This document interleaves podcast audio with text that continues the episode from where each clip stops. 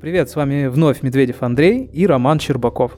Привет! В книжном клубе bookclub.net мы вместе с нашими слушателями читаем и обсуждаем книги и руководство по .NET. И сегодня у нас в гостях Даниил Доронкин. Привет! Всем привет! Спасибо за приглашение. Поговорим мы сегодня про общение микросервисов про то, как обеспечить надежную event-based коммуникацию в микросервисной архитектуре. Обсудим, что такое Event Bus и как мы его можем реализовать. Как в суровых условиях выживания микросервисов добиться томарности сообщений и устойчивости связей. В первую очередь хотелось бы обозначить, что такое Event-Based Communication. А, микросервисы по-хорошему должны быть автономными и независимыми в какой-то степени единицами вашей системы но в то же время они могут желать делиться какими-то своими данными э, с остальными сервисами. Или они сами могут являться источником каких-то критически важных данных, сообщений или событий. Данных много, и все их хочется держать в актуальном состоянии. Вот как, собственно, этого добиться, мы сегодня и обсудим. Раньше мы говорили, что синхронной коммуникацией мы можем огрести очень-очень много проблем. Давайте посмотрим тогда в сторону eventual consistency. А, что это значит? Это значит, что данные в приложении не обязательно будут перманентно синхронизированы, но, по крайней мере, мы гарантируем, что они хоть когда-нибудь придут в такое состояние. Тут нам и может пригодиться event-based communication. Используя события, сервисы уведомляют друг друга или специальных промежуточных брокеров о том, что у них обновились данные. И об этом какой-то сервис захочет узнать. Этот брокер ему это событие передаст. Микросервисы рекомендуется создавать так, чтобы их границы совпадали или заключали в себя границы их доменной области. А, это мы уже обсуждали аж в нескольких выпусках раньше про DDD с Алексеем Мерсоном. Отчасти поэтому события, которые публикуются за границей микросервисов, и называются Integration Events. А брокером, то есть промежуточным звеном в этой среде коммуникации, может служить Event Bus – это специальный сервис, который агрегирует себе эти integration events, передает их микросервисам, которые на них подписались, ну и так далее. Ну, вроде ничего не упустил. А, ребят, у вас был опыт работы с event-based communication в своих рабочих проектах? А, да, э, опыт работы с event-based архитектурой был. И действительно, какие бы ни были отлично выделенные доменные границы ваших сервисов, как бы здорово вы не обеспечили слабую связность и low coupling и high cohesion, внутри вам все равно неминуемо приходится общаться с другими частями вашей системы. И как раз для этого мы используем integration ивенты, э, service bus, э, все то, что Андрей как раз упомянул в этом видении. Отлично отображает ту картину, которая в том числе есть и в нашей работе. Здесь и в предыдущей компании, где я был. У меня тоже есть опыт работы с ивент-басами, э, с Rabbit, например, или с Кавкой.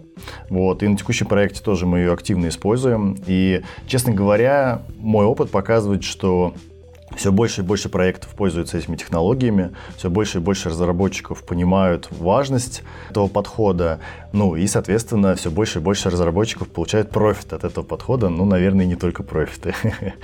Вот.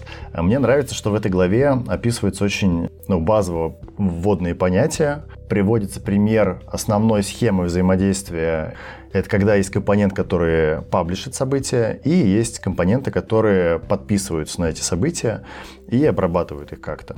Также мне нравится, что описаны основные части реализаций да, то есть, типа, что нам нужно сделать в своем приложении, чтобы вообще это все завелось, да, что у нас кто-то, там нужна какая-то абстракция над винбасом, нам нужны какие-то там э, интеграционные ивенты, что это какая-то модель на самом деле с данными, э, и что у нас есть там, грубо говоря, два метода, там, publish и subscribe, и тогда у тебя все начинает работать. И плюс, как заключение работы с месседжингом, указывается на очень важный аспект обработки сообщений, но мы о них поговорим детально чуть позже. Пока мы недалеко ушли от темы, у меня есть сразу небольшой вопрос по поводу Integration Events. Все-таки они относятся к какому-то общему домену этих микросервисов или они специфичны для какого-то конкретного домена, конкретного микросервиса? Или они вообще ни к чему не относятся, это просто какие-то служебные события, сообщения, которые микросервисы используют исключительно для коммуникации? Это отличный вопрос, и мне кажется, что на это можно посмотреть с разных сторон. С одной стороны, мы можем говорить о том, что в микросервисах одна бизнес-транзакция, она может занимать э, какую-то работу в нескольких местах. Вам нужно обновить заказ в одном сервисе, вам нужно положить денежки в другом сервисе, вам нужно отправить какое-то сообщение в шину, вам нужно положить какие-то данные в базу. И вот эта одна бизнес-транзакция с точки зрения бизнеса это какое-то одно действие, но с точки зрения технической оно трогает сразу несколько мест. И в этом случае создание какого-то ивента, на который могут подписаться сразу три сервиса, оно, по сути, относится ко всем сразу, как мне кажется. Поэтому, да, с этой точки зрения можно сказать, что это некий объединяющий компонент, а, но при этом, безусловно, он инициируется каким-то конкретным сервисом, каким-то конкретным продюсером. То есть мы можем сказать, что в данном случае event относится именно к этому продюсер-сервису. Я был на твоем докладе на spb.net, где мы обсуждали тему контрактов в месседжинге. И ты там хорошо поднимал эту тему, как, как шарить контракты между разными сервисами. И мы как раз тогда обсуждали NuGet пакеты. И получается, что хоть мы и делим домены у приложений, но сам контракт события получается общий, расшаренный между этими микросервисами и между доменами получается. И в книге, кстати, про это говорится, что это типа плохая идея, что так делать не стоит. Но я много думал на эту тему и пытался понять, а как же сделать так, чтобы контракты были согласованы. И, честно говоря, ничего умнее гет-пакетов я не придумал. И как же быть тогда в этой ситуации? Это хороший вопрос касательно гет-пакетов. С одной стороны, это действительно каплинг. У нас есть независимые сервисы, и мы находим точку взаимодействия между ними, мы их связываем, и как раз это то, чего пытаемся мы избежать. С другой стороны, мы получаем какой-то единый центр правды, какой-то единый пакет, который позволяет иметь одни и те же версии пакетов, какую-то безопасную коммуникацию. С другой стороны, мы всегда говорим о том, что микросервисы дают вам свободу выбора стека. мы можем написать один сервис на C-Sharp, другой можем написать на Node.js, третий на Python. И на таком уровне сервисы взаимодействуют между собой по протоколу, то есть, допустим, через сервис бас. И в этом случае эти контракты — это лишь вопрос сериализации и десериализации, и мы вполне можем иметь э, модели в конкретном сервисе. Мы вполне можем избежать нукет пакетов, создавать их в каждом нужном сервисе для того, чтобы их сериализовать, отправить, потом получить десериализовать. Но появляются, естественно, накладные расходы на какие-то коммуникации между командами, появляется возможность ошибиться. К примеру, текущей да, компании, как мы работаем, у нас есть э, контракты, которые могут быть общие для integration ивентов, и у нас есть автоматизированные renovate боты, которые периодически э, публикуют эти изменения, создают pull реквесты в нужной системе, где мы их используем, и мы просто делаем ревью, публикуем, и, соответственно, всегда у нас эти пакеты в актуальном состоянии. Интересная схема. Я, честно говоря, ну, не совсем понял, как она точно работает. Вот. Но, например, мне хорошо понятно, как работает, например, протосхемы gRPC, да? То есть протофайлик, который не привязан к конкретной реализации, не привязан к конкретной технологии, и действительно это контракт. И ты можешь его с кем-то пошарить, и кто-то сгенерирует на основании протофайлика там, на своем языке модели, там, какие-то методы и так далее. Ну, там про взаимодействие, понятное дело, но э, все равно модели там есть, контракты там есть. Вот. А у вас, получается, что-то похожее есть для месседжинга, да? Так что ли? Нет, на самом деле мы тоже используем пакеты. То есть э, мы работаем в стеке .NET, нам нравится C-Sharp, .NET, и у нас нет необходимости каким-то образом иметь какой-то один контракт между различными языками программирования, между различными технологиями. То есть в нашем случае NuGet пакет работает, но мы обеспечили инфраструктуру таким образом, что когда у нас какие-то происходят обновления этих контрактов, мы достаточно быстро получаем эти изменения, мы достаточно быстро подтягиваем в нашу систему, и таким образом версии пакетов у нас актуальны. То есть нам не нужно идти смотреть, мониторить руками, что обновилось, а мы всегда об этом знаем. И за это отвечает, э, если не ошибаюсь, называется Renovate Bot. А, понял. Это просто автоматизация над версиями ньюгетов, по сути. По сути, да. По сути, так оно и есть. Угу. Да. Клево, клево. Андрей, э, в книге много говорят про месседж-брокеры и event bus. Ты обратил внимание, что разделяют эти понятия?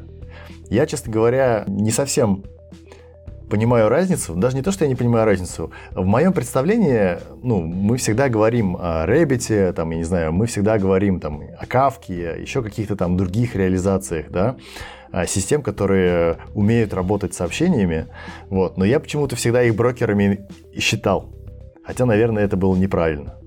Вот. А в книге прям явно их разделяют и говорят, если вам нужно что-то специальное, а, вы, конечно, можете взять очень низкоуровневую технологию RabbitMQ и на ней что-то построить. Вот. Но в целом используйте какой-нибудь Mass Transit, N-Service Bus и так далее. А, не чувствуешь подвох какого-нибудь? Хороший вопрос. На самом деле для меня до сих пор остаются связанными эти понятия брокер и event Возможно, я не до конца понимаю их эти определения. И у меня, собственно, и был вопрос к вам. А какие у нас есть тогда готовые решения для того, чтобы реализовать event на высоком или на низком уровне, как ты это сказал? В книге есть э, очень хорошая мысль о том, что используйте библиотеку для месседжинга, если у вас есть такая возможность, потому что как раз эта библиотека, библиотека для месседжинга позволяет достигнуть э, и получить те паттерны, которых э, не бывает на сыром решении. Да, то есть мы можем сказать, что есть N-Service Bus, а, есть Mass Transit, есть Rebus, есть Ethernet Queue, если мы говорим про RabbitMQ. И примечать, э, если мы говорим про N-Service Bus, а, мы еще можем абстрагироваться от конкретного брокера. Мы можем использовать RabbitMQ, можем использовать Azure Service Bus, Amazon Simple Queue Service, если не ошибаюсь, так называется. И нам в целом не принципиально, какой брокер стоит э, позади. У нас есть абстракция в виде месседжинг библиотеки, которую мы как раз используем в нашем коде. Э, в качестве примера. Мы работаем с Azure, платформой Azure, и в качестве брокера мы используем Service Bus. То есть это наше продакшн решение, э, он поддерживает все мониторинги, какие-то инструменты, которые нам нужны. То есть это часть нашего стека. При этом локально Azure Service Bus нет докер-контейнера. И мы не можем просто взять э, Docker Image и локально разрабатывать. Но при этом мы можем взять RabbitMQ, потому что для него как раз Docker Image есть. Мы можем запустить его локально. Мы можем зарегистрировать этот тип транспорта в нашей месседж библиотеке, в зависимости от того, в какой environment мы сейчас запускаем код, в какой environment мы работаем. И в данном случае это отличный вариант абстрагироваться от какого-то конкретного технического решения. Мы используем библиотеку Rebus. На нее, кстати, есть ссылка в этой книге. Она достаточно легковесная, позволяет э, получить некоторые дополнительные функции типа retry, конфигурацию количества хендлеров, э, потоков и так далее. Но есть и более полные решения, такие как Mass Transit и N-Service Bus, в которых можно найти паттерны для многих других вещей. Да, кстати, мы тоже на проекте используем Mass Transit. А, в целом мне понравилось, какие они дают абстракции, да, там типа iConsumer какой-нибудь. И ну, клево работать с Mass честно. У него очень много возможностей для конфигурирования. Там, опять же, вот эти ретраи, ределивери, например. Там мне очень понравилась фича Kill Switch.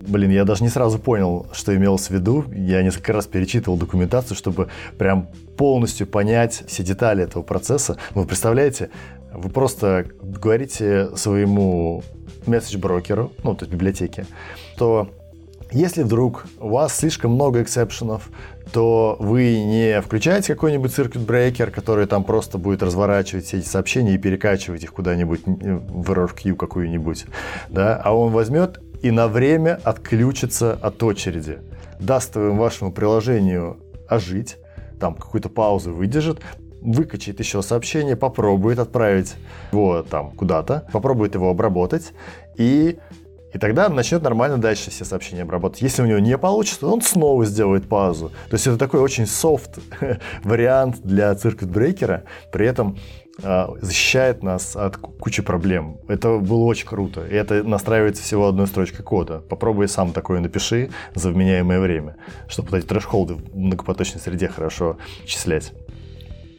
Ну, судя по тому, что вы говорите, решений на рынке сейчас просто полным-полно. Получается, что самостоятельно реализовывать все эти штуки не так уж и нужно. Это интересный поинт.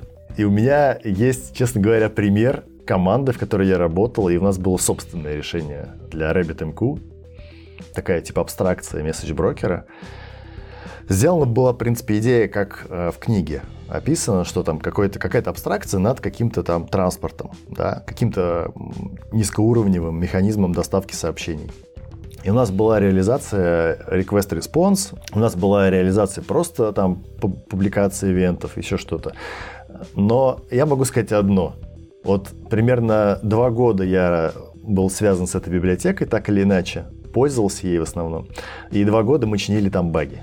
Это, это довольно нетривиальная штука сделать хорошо такое решение. Хорошенько его протестировать и учесть кучу-кучу корнер-кейсов, которые в реальной жизни довольно легко э, появляются, правда, самый неожиданный момент. Вот, поэтому, наверное, я бы тоже советовал использовать какое-нибудь готовое решение, а использовать самописные только в каких-то узких сложных кейсах, которые вот действительно там, может быть, надо максимальный перф выжить, или надо такой максимальный контроль иметь над каждым байтом, который отправляешь через там какой-нибудь Rabbit, тогда, наверное, да, лучше написать самому. Если надо просто в среднее приложение что-то внедрить, я бы лучше взял какой-нибудь Mass Transit, я потому что с ним работал, мне вот он понравился.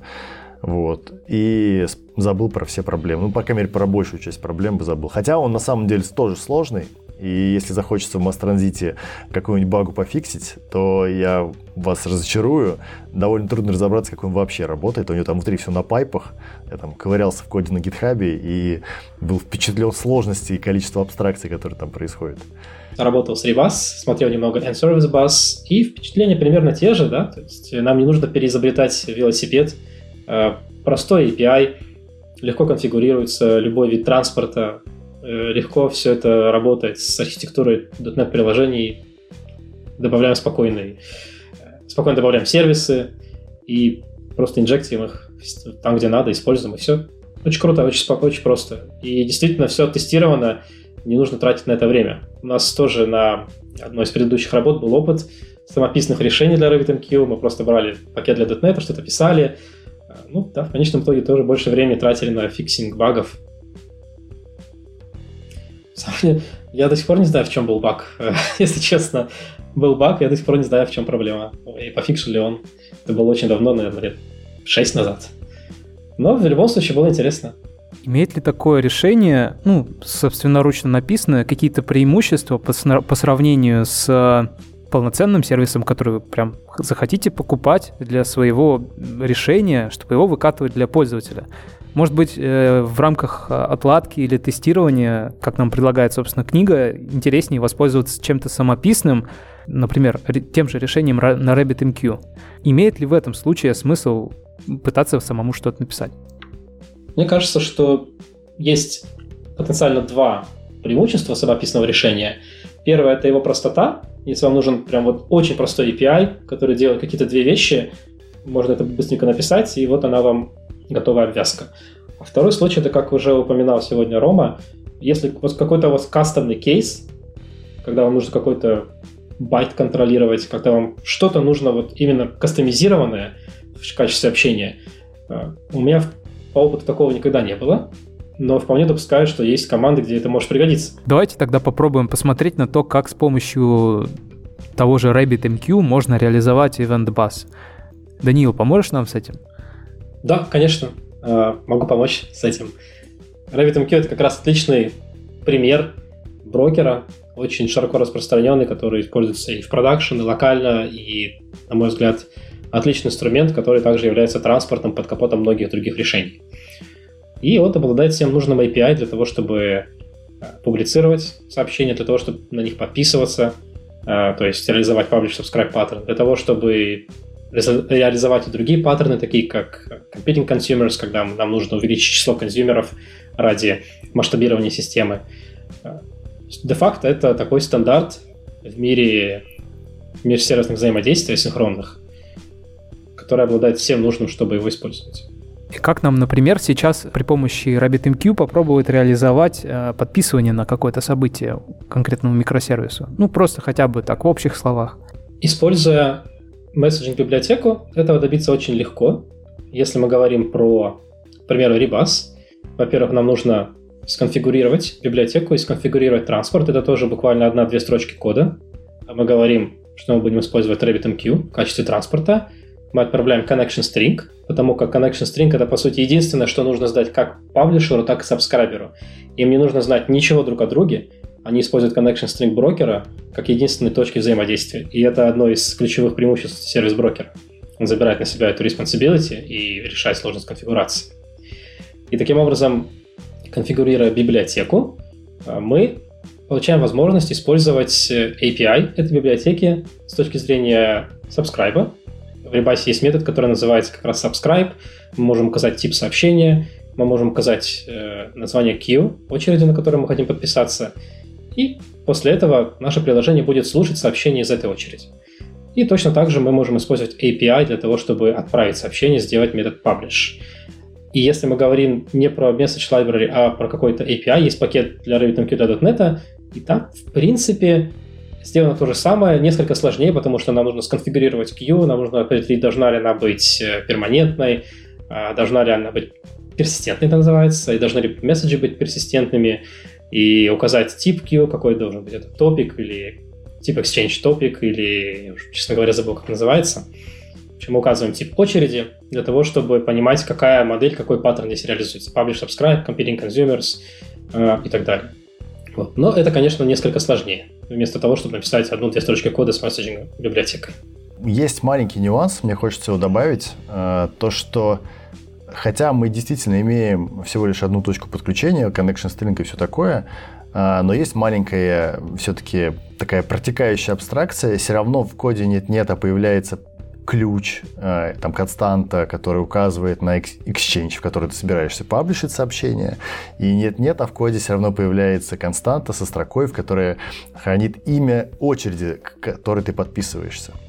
Таким образом, все равно получается, ты как бы не совсем э, закрыт не совсем спрятан от транспорта, да, и ты, то есть какое-то там базовое все равно представление есть, что там на бэке у тебя будет. К сожалению, это все равно остается, и из-за этого, в общем-то, и приходится изучать э, работу транспорта, понимать, что это для него значит и как это аффектит твою систему, твои приложения, как они с этим взаимодействуют. Ну, например, в Rabbit есть, вот я уже сказал, есть Exchange, а есть очереди. Exchange — это такое, не знаю, место, куда сообщения прилетают, потом начинается внутренняя магия RabbitMQ, и каким-то образом сообщения попадают в очереди, из которых их уже читают. При этом, что интересно, что внутри Rabbit можно очень сложные маршруты выстраивать с помощью конфигурирования просто вот этой, вот этой пары Exchange и очередь. И вот у меня на самом деле возникает такой интересный момент, что с одной стороны, короче, мы придумали место, чтобы развязать бизнес-логику двух приложений, а с другой стороны, если у тебя внутри сложные маршруты, то у тебя появляется еще новая бизнес-логика, которая связывает паблишеров и сабскрайберов. Этим тоже надо как-то управлять. Честно говоря, э, я в своих приложениях никогда сложных маршрутов не делал, и мы стараемся проектировать так, чтобы там практически автоматом поднимался Exchange и бандились к нему очереди, чтобы там почти не, не надо было никакого специального кода писать и ни о чем особо не думать. Но все же, ведь люди есть, которые этим пользуются. И я видел всякие там диаграммы хитрые. Как они это поддерживают? Они пишут миграции на RabbitMQ?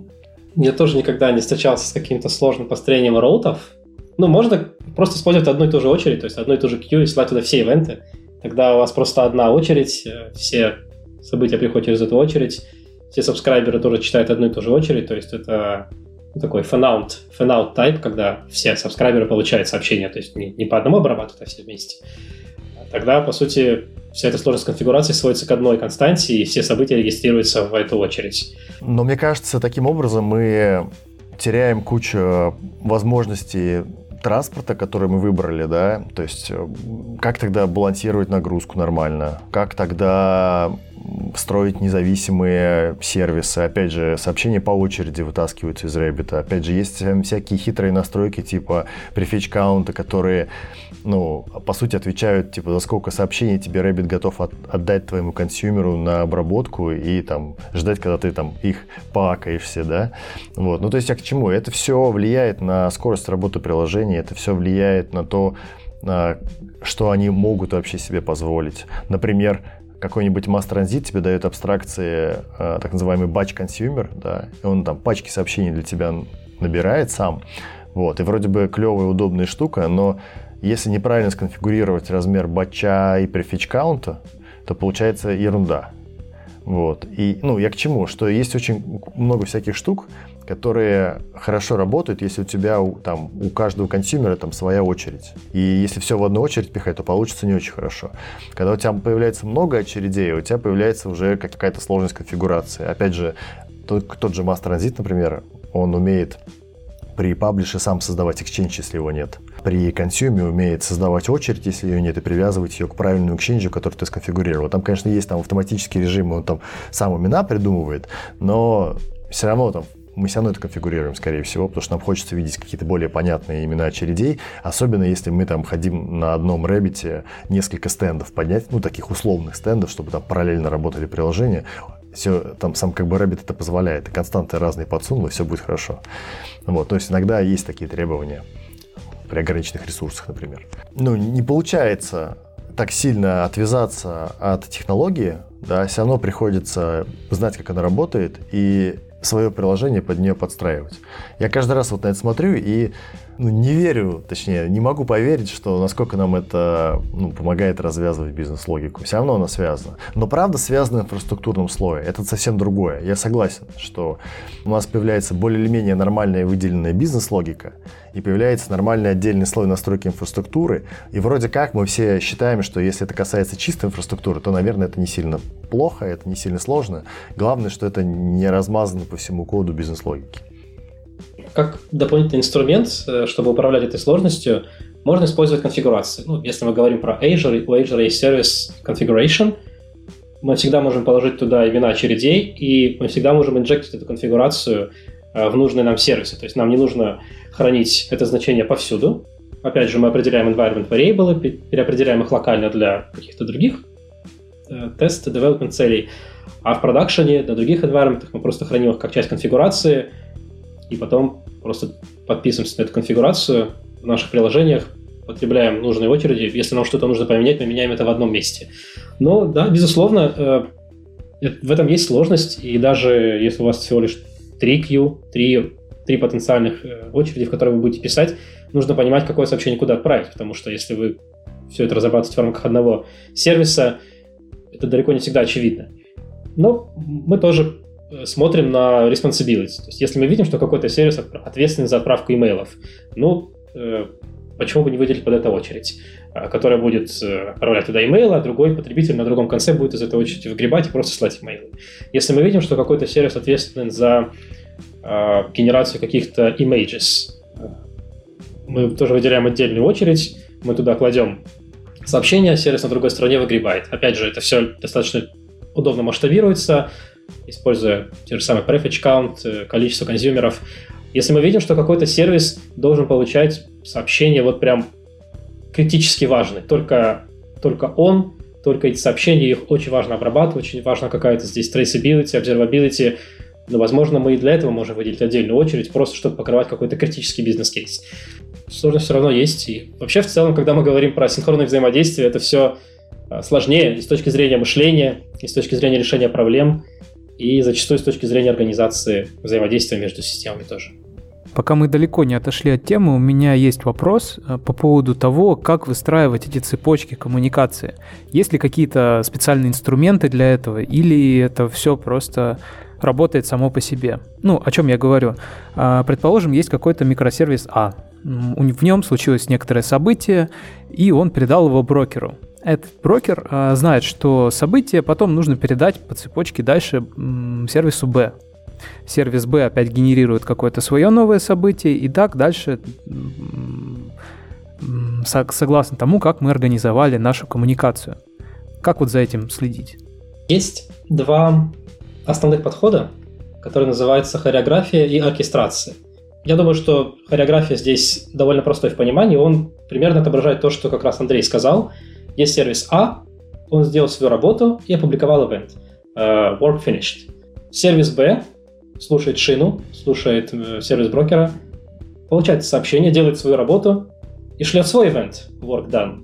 Сервис С делает то же самое, подписывается на сообщение, и таким образом происходит некая хореография. Сервис выполнил работу, сообщил об этом. Другой узнал, выполнил свою работу, сообщил. И так по цепочке это и происходит. А, есть э, второй вариант, который называется оркестрация. И здесь у нас уже появляется некий сервис, некий менеджер, который управляет всем этим. И если мы говорим про паттерны, которые это позволяют реализовать, к примеру, паттерн Saga и N-Service Bus, я думаю, что Mass Transit тоже должен иметь что-то похожее. Как раз здесь, в этой саге, в этом паттерне мы можем организовать некий flow. То есть, когда сервис А выполнил свою работу, оркестратор узнает об этом, он понимает, что когда мы этот ивент услышали, мы должны дернуть такой-то сервис. Дергаем, ну, дергаем сервис, соответственно, паблишингом ивента. Мы кладем ивент в очередь. Сервис B получил ивент, сделал свою работу. Опять же, оркестратор слышит это и так по цепочке продолжает делать. То есть у нас есть некий центральный э, компонент, некий flow, э, где мы все это контролируем. Естественно, у того у другого подхода есть свои плюсы и минусы. С одной стороны, если у нас есть оркестратор, нам проще реализовать какую-то compensation logic, логику в случае failures. Нам проще отслеживать все флоу целиком, потому что достаточно посмотреть э, реализацию, ну, к примеру, саги и понять, что примерно внутри происходит. Но опять мы получаем точку связи, и мы получаем дополнительный сервис, который нужно писать, нужно мейнтейнить, нужно здесь не ошибиться. С другой стороны, в случае с хореографией гораздо сложнее с э, observability. Гораздо сложнее понимать, что происходит в других системах, потому что когда мы сделали какую-то работу в микросервисе, мы сделали ее у себя, мы что-то, мы сообщили о том, что она закончена, все, мы об этом забыли. И в целом этот сервис конкретно не интересует, что происходит там. А когда возникает проблема, например, сетевой фейлер, мы должны эту проблему каким-то образом решать. И вот здесь уже возникают сложности тоже. Да, подтверждаю. А, я своими глазами внедрял Trace ID в сообщение между разными микросервисами. И когда я в Егере увидел некоторые пути выполнения кода в приложении, ну, то есть, грубо говоря, Например, пользователь что-то сделал в приложении, и ты видишь, сколько разных микросервисов начинает обрабатывать как-то это да, событие, генерировать новые события, на которых появляются другие там, события, на которые другие реакции, следующие события. Там бывают такие длинные цепочки, что ты просто а, волосы дымом встают на голове, и ты иногда просто не в курсе, что это было. И самое смешное, что даже разработчики этих сервисов никогда не в курсе, что так происходит. То есть вот эта вот особенность того, что ты реагируешь просто на какие-то ивенты, порождает очень-очень-очень длинные цепочки иногда. И причем они действительно очень плохо поддаются описанию, если за этим сразу не следить. Но следить за этим очень трудно. Потому что, допустим, у вас большая система, множество событий, множество типов событий, множество микросервисов, каких-то коммуникаций между ними, вот таких вот, да. И ты просто можешь быть не в курсе, что там вот между двумя командами какое-то там взаимодействие вдруг появилось из-за этого. Просто есть опубликованные ивенты, кто-то им может воспользоваться. Это прям а, может быть большой проблемой, потому что, грубо говоря, кому-то в конце может что-то потребоваться от того, кто в начале. И тогда, тогда вам придется тащить информацию через всю эту цепочку. Ну, если они, конечно, кто-то узнает, но обычно, когда кому-то что-то надо, они находят всех, всех причастных. Но просто делают это долго и муторно. Я, с одной стороны, можно парировать это, сказав, что это странно, что, типа, если, там, не знаю, какому-то десятому сервису вдруг потребовалось какое-то поле в сообщении, вот, что, типа, как же он может повлиять, там, на исходную систему, там, первую какую-нибудь в этой цепочке, вот. Но такое бывает. Ну, что, типа, больше просто негде взять этой информации, и приходится протаскивать ее через всю цепочку. И это ужасно, честно говоря ты сейчас сказал, что сервис э, при недостатке какой-то информации может начать ее где-то искать. Что ты имел в виду? Ну, я под сервисом подразумеваю разработчиков этого сервиса, конечно же. То есть, ну, грубо говоря, тебе нужно сделать какую-то фичу, и ты понимаешь, что для того, чтобы ее просто иметь возможность реализовать, тебе не хватает там пару полей и ты начинаешь искать, где тебе их взять. Так как у тебя э, взаимодействие все синхронное, ты, естественно, ищешь того, кто тебе может отправить месседж э, или кто уже тебе шлет этот, этот ивент. Ты приходишь к ним и говоришь, ребята, откуда вы берете эту информацию? Может быть, у вас там поле есть вот такое? Они говорят, блин, у нас нету. А кто вам присылает? Ну, мы вообще такой вот ивент обрабатываем исходный. Ты идешь к ним, ну или аналитик идет, неважно, кто идет. И ты так потихонечку собираешь всю эту цепочку. То есть ты вместо егеря начинаешь граф э, связи строить в системе. Вот. И в конце концов ты находишь автора исходного сообщения, и, возможно, у него есть нужная тебе информация. И он тебе добавил в контракт еще ну, одно поле, не знаю, там, не знаю, user ID какой-нибудь или там username. И ты пошел договариваться в обратном порядке со всеми остальными, чтобы они тебе его притащили в своем ивенте. Такое тоже бывает. Ну, или тебе, чтобы сгенерировали какой-то другой ивент, и ты его тоже обработал. Но проблема в том, что если тебе шлют два ивента, а ты хочешь на них одновременно отреагировать, то это сделать очень трудно. И ты начинаешь городить специальную логику, да, как бы объединение нескольких ивентов и обогащение одной и той же модели э, данными из разных событий. Но проблема асинхронного мира в том, что ты никогда не знаешь, придет тебе это событие или нет. И у тебя может быть объект там в полуготовом состоянии каком-то или еще что-то. В общем, а синхронный мир очень сложный бывает ты очень удачно подошел к важной теме. У, собственно, событий есть очень много важных характеристик, которые обязательно нужно учитывать при вашей реализации. Начнем по порядку. Есть, например, такие термины, как атомарность и устойчивость у ваших связей. Давайте представим ситуацию, что вашему микросервису приходит событие э, с данными по его подписке. Он там что-то у себя поворочил и решил, что ему тоже очень хочется чего-нибудь опубликовать. В базу изменений он себе записал, и тут раз, уборщица шваброй устроила стресс-тест местным работникам офиса. Данные в базу записаны, но никакие события не опубликованы. С этим нужно уметь как-то бороться. В нам предлагают использовать один из трех вариантов. Это Event Source Pattern, это Transaction Log Mining, Outbox Pattern. Что вы можете про них рассказать? Я могу рассказать, начиная с Outbox Pattern, потому что, мне кажется, это как раз была отличная подводка с уборщицей, а, как Outbox Pattern может э, дополнительную защиту дать. А, и действительно, такое бывает, что нужно какие-то данные записать в базу, после этого нужно опубликовать event в шину.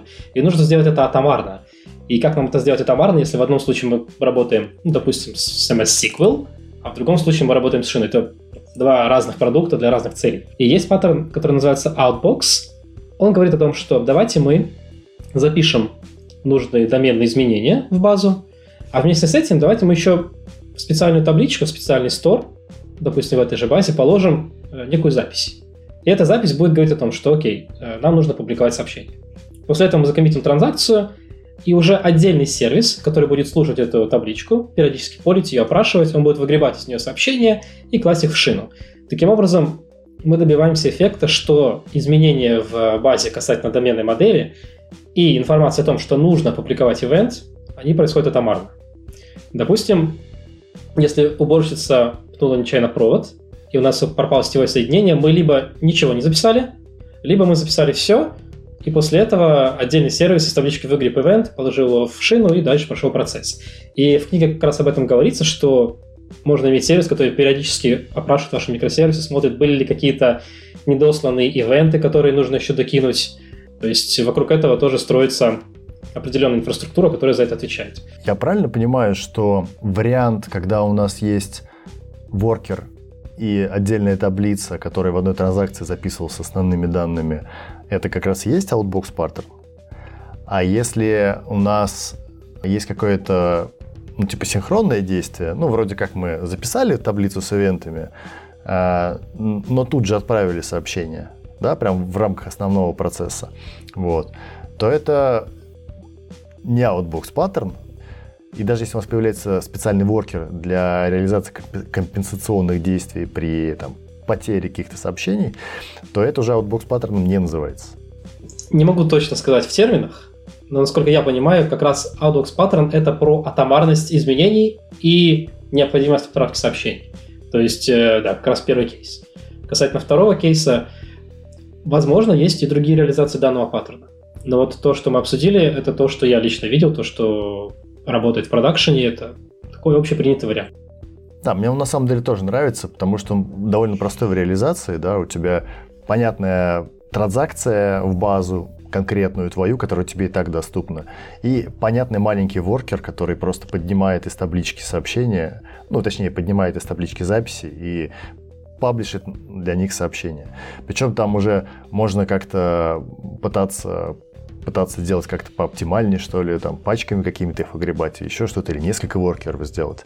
Ну, там, конечно, разные другие проблемы из-за этого возникают, но в целом мне сам подход нравится, что ты просто делишь на две части работу, и, по идее, она, наверное, гарантирование куда-то там доставится. Честно говоря, я ни разу не делал или плохо себе представляю, что имеется в виду под transaction long mining – мониторить транзакции в базе и на основании них компенсационные действия какие-то делать? Я так понял, что да. По крайней мере, последние версии MS SQL, они позволяют...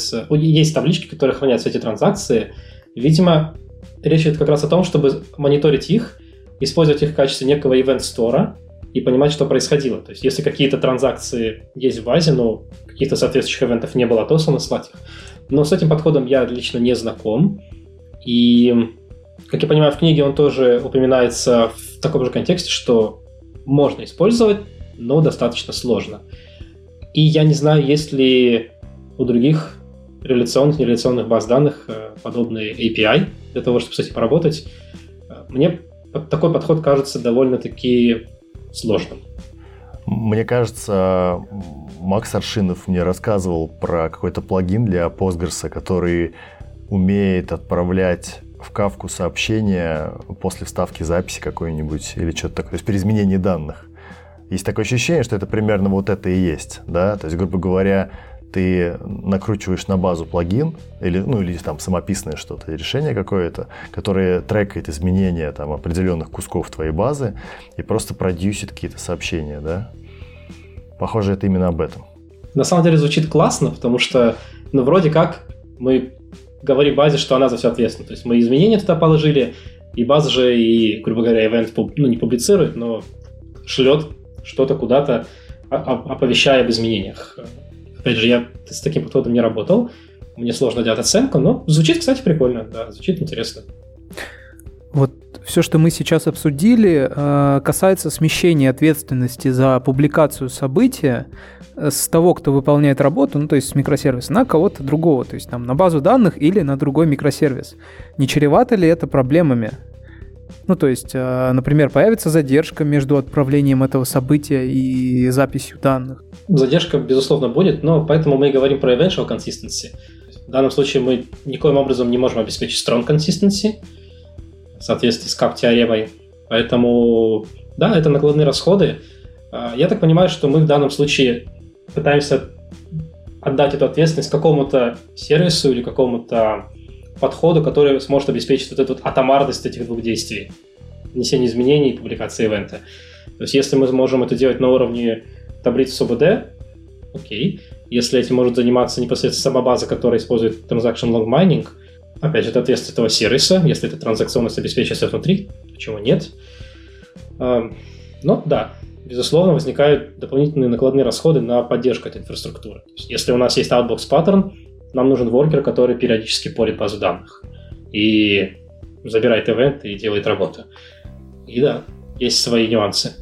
Но, с другой стороны, это все появляется только из-за того, что мир и так уже стал сложный, у нас и так уже большие проблемы, там, не знаю, с нагрузкой, доступностью, еще чем-нибудь. Нам приходится делать микросервисы и придумывать механизмы компенсации проблем. Да? То есть проблемы всегда есть. В книге, например, Клепмана написано сразу, что ну, мы не можем доверять своим приложениям, и поэтому есть куча вещей, которые мы не контролируем. Да?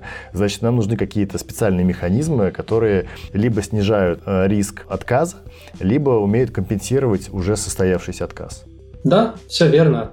Но ведь у этого есть и светлая сторона. Такая устойчивость, которую мы обеспечиваем при помощи смещения ответственности на кого-то другого, позволяет нам сохранять э, своего рода транзакционность в длинных цепочках передачи событий.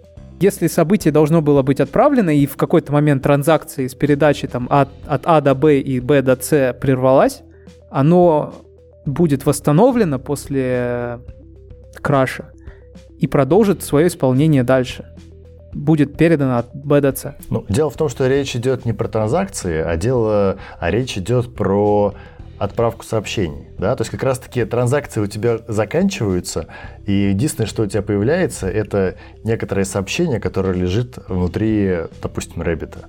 Собственно, как говоря, у тебя то есть нет механизма, который бы полноценно тебе смог обеспечить вот этот вот атомарный переход из А в Б, да, то есть из сервиса А в Б. Но у тебя есть довольно неплохие механизмы, довольно не очень сложные, которые гарантируют, что если ты в А что-то сделал, то в Б отправится сообщение и Б когда-нибудь его обработает, когда будет готово принять это сообщение, и будем надеяться, что Rabbit там не, не упадет посередине и все правильно там заперсистит у себя. Вот. Но в целом мы ему там скорее доверяем, потому что Rabbit, скорее всего, будет какой-нибудь мощный кластер, там, надежный и все такое, и там больше шансов, что оно доедет. То есть примерно вот такая история. Самой транзакции, конечно, нет. Да, ты прав, я зря назвал это транзакционностью. Но я как раз-то имел в виду, что мы хотя бы можем рассчитывать, что однажды это сообщение дойдет до нужного микросервиса. Я предлагаю переходить к моей любимой теме идипотентности. Я долго учился произносить это слово, хотя, наверное, многие из нас интуитивно даже понимают, что это такое, не зная термин. Но в месседжинге, мне кажется, это супер полезная тема, супер полезный термин, и кажется, что надо про него прям рассказывать чуть ли не на первом курсе университета уже, что такое идипатентность. Честно говоря, к сожалению, код, который я вижу, чаще всего не идипатентный, и это ужасно. Это правда. Хочу сказать, что, наверное, это не так просто интуитивно писать идипатентный код, и не всегда мы можем его написать. И, кстати, в книге есть отличный пример э, с идипатентностью, что что это вообще такое в случае с месседжингом, да, то есть вместо того, чтобы слать ивент об изменении цены, в котором будет э, разница, то есть плюс 5, цена изменилась на 5, мы каждый раз шлем непосредственно саму цену. То есть, например, не 25, 25 евро, 25 рублей. Таким образом, если мы будем слать плюс 5 каждый раз, и у нас по какой-то причине сообщения задуплицировались, мы просто прибавим лишнего. А в случае, если мы будем слать одну и ту же цену каждый раз, то ну, мы просто обновим одно и то же значение. Вроде как это идемпотентно, это работает, но это перестает работать тогда, когда у нас э, есть рядышком сообщение, которое было прислано примерно в это же время, и в котором цена уже 30 рублей. И в этом случае мы просто перезаписываем данные. То есть здесь э, не всегда можно написать идемпотентный код. И тут уже выходит на арену э, паттерны, которые связаны с дедупликацией, с э, идентификацией сообщений, которые уже были до этого отосланы, были обработаны. В книге тоже об этом говорится, что ваши сообщения должны быть либо идемпотентными, либо у вас должна быть логика, которая занимается дедупликацией.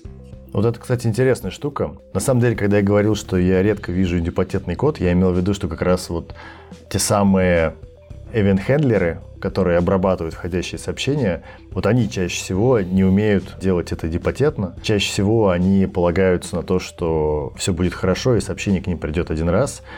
И в лучшем случае Хотя, ну, не знаю, как к этому относиться, лучше это случай или нет. Это, наверное, все-таки особенность конкретного там сервиса и системы. Но в лучшем случае будет там просто залогирована какая-нибудь ошибка, что-то пошло не так, и ладно. В худшем будет дублирование данных, Потому что, мне кажется, дублирование, особенно неконтролируемое, это вообще самый большой ад, который можно придумать. И я вот обратил внимание по, по совету в книге, они передают в хендлер там request ID какой-то. Я вот пытался себе представить, что мне это может реально дать.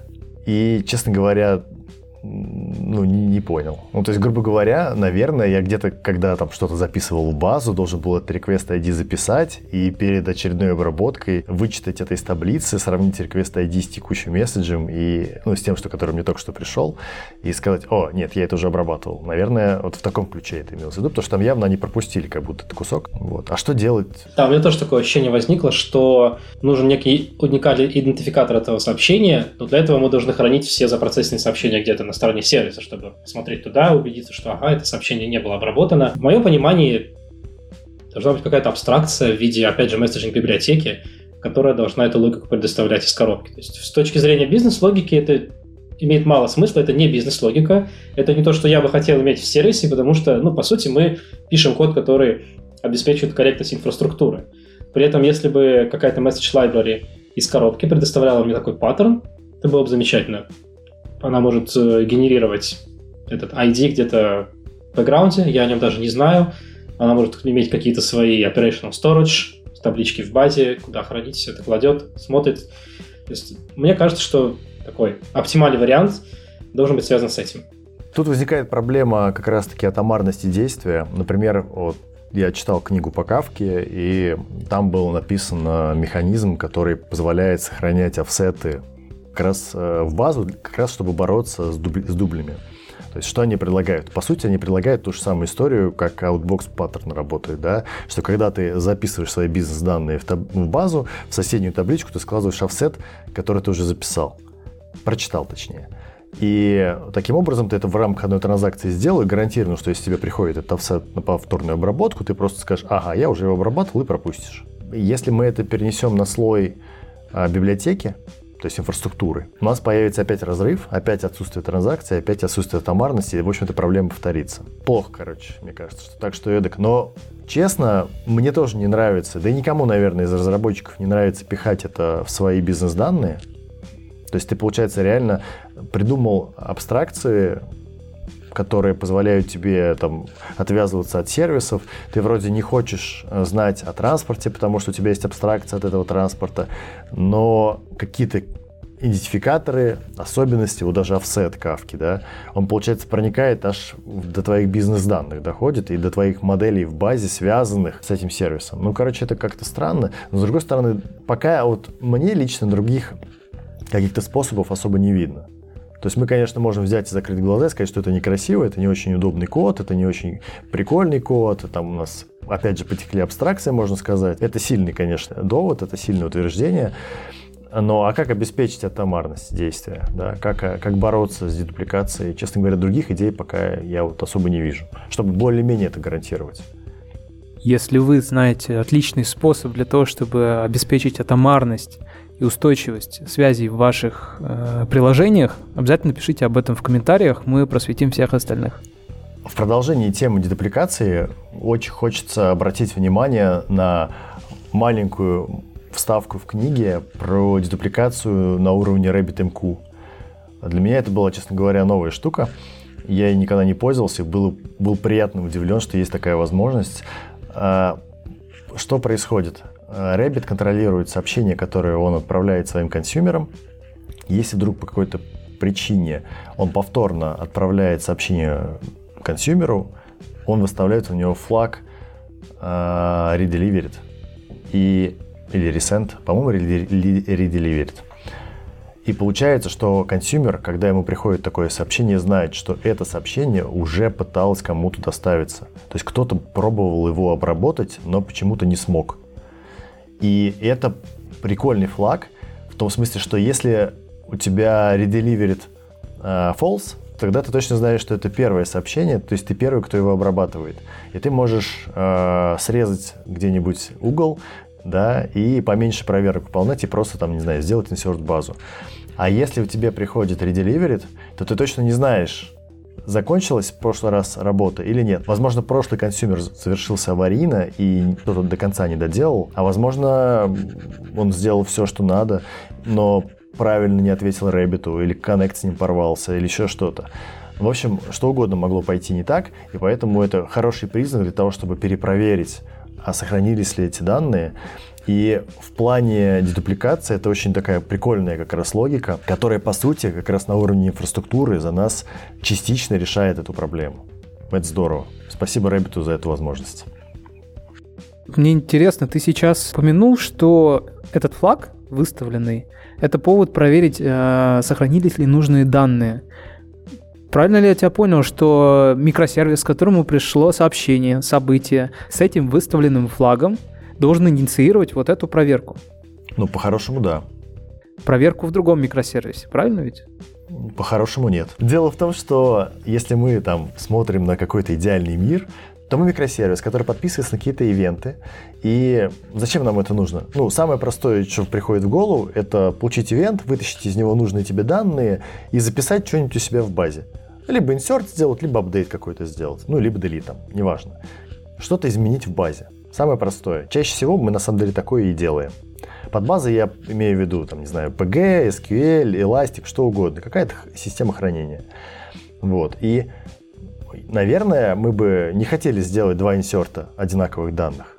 Собственно, с такими дублями мы и боремся. И как раз вот это решение позволяет тебе понять, сделать селект свою табличку, которую ты хотел сделать, инсерт, проверить. Ага, с таким айдишником это вообще-то я уже создал сущность. Не знаю, с таким фи у человека создал пользователя. Ну и, наверное, типа второго такого ты создавать не хочешь.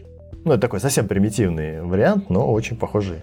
Мне это тоже видится как комбинация предыдущей логики дедупликации, которую мы обсуждали, да, что мы просто знаем, когда нам нужно проверить, а когда нам не нужно проверить, мы просто делаем работу.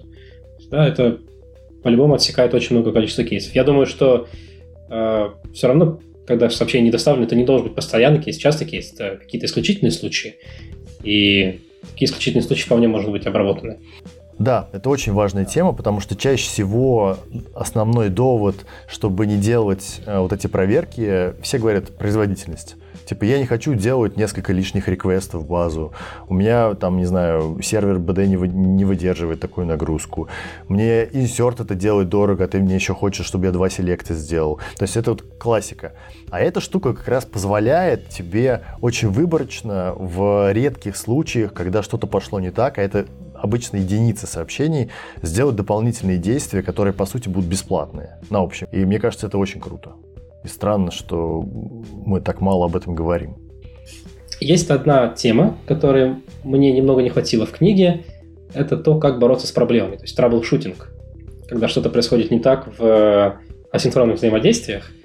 Эта тема тоже непростая, и, возможно, где-то дальше на в книге покрывается, но я думаю, стоит проговорить ее немного, потому что помимо каких-то бизнес-проблем, то есть какие-то неконсистентные данные, какие-то ошибочные бизнес-транзакции, еще могут быть проблемы сетевые, то есть банально просто пропало соединение между двумя сервисами. И важно, во-первых, понимать, как эти проблемы решать, во-вторых, как эти проблемы отслеживать. И, кстати, в книге есть небольшое упоминание о том, что важно делать ретрай логику, как раз чтобы в основном покрывать случаи э, сети, сетевых проблем есть мы пытаемся обратиться к сервису, он недоступен, мы фейлимся, но почему бы нам через минутку не сделать ретрай, допустим. И в этом случае, скорее всего, сервис уже доступен, и в большинстве случаев наша проблема решена. Соответственно, это может быть хорошим шагом, чтобы предусмотреть в нашей инфраструктуре и решить большинство проблем. А второй момент в том, что, и мы об этом уже сегодня говорили, это как раз компенсационная логика. Если вдруг что-то пошло не так, и где-то в середине наш месседж оказался dead letter, то есть он просто никак не может быть обработан хендлером, попадает dead letter queue, и ту часть, которую мы уже сделали, нам нужно откатить, и здесь как раз мы можем использовать либо компенсационную логику, опять publish event в обратную сторону, либо каким-то образом организовать эту работу на стороне оркестратора, если мы говорим про сагу, то есть он может это контролировать. Ну и есть еще третий момент. Если я не ошибаюсь, тоже был в книге, возможно, не в этой главе, а чуть ранее, когда мы говорили про распределенные транзакции – что, скорее всего, может возникнуть ситуация, что вам какие-то проблемы нужно будет решить вручную. И в этом случае очень важно слать alerts, чтобы вы об этом знали. То есть вы получаете алерт, вы видите, что есть какая-то проблема, которую нельзя починить в системе, и вы идете и чините ее руками. Я бы сказал, что это такие три основных момента, а, которые стоит также учитывать. Потому что в распределенных системах, я думаю, кто работает, кто пишет, все однозначно сталкивались с такими ситуациями, и это не столь очевидно, как эти проблемы решать. Если у нас синхронное взаимодействие, там API call, еще что-то, как мы привыкли раньше, это все решается достаточно просто, все в одном месте мониторится. А здесь мы уже говорим про какие-то correlation ID, trace ID, как ранее говорил Рома, да, то есть нам нужно понимать вообще всю эту цепочку, и это тоже важно учитывать. Это все повышает сложность, но в конечном итоге делает нам проще работу по поддержке системы. Круто, спасибо большое. Спасибо, ребята, Данил, за эту встречу. Много и важное успели сегодня обсудить про eventual consistency, про event-based э, коммуникацию. Преисполнились э, во всем этом деле. В следующий раз мы обсудим то, как э, наши микросервисы можно тестировать, как работать с докером при их тестировании, отлаживании и все такое прочее.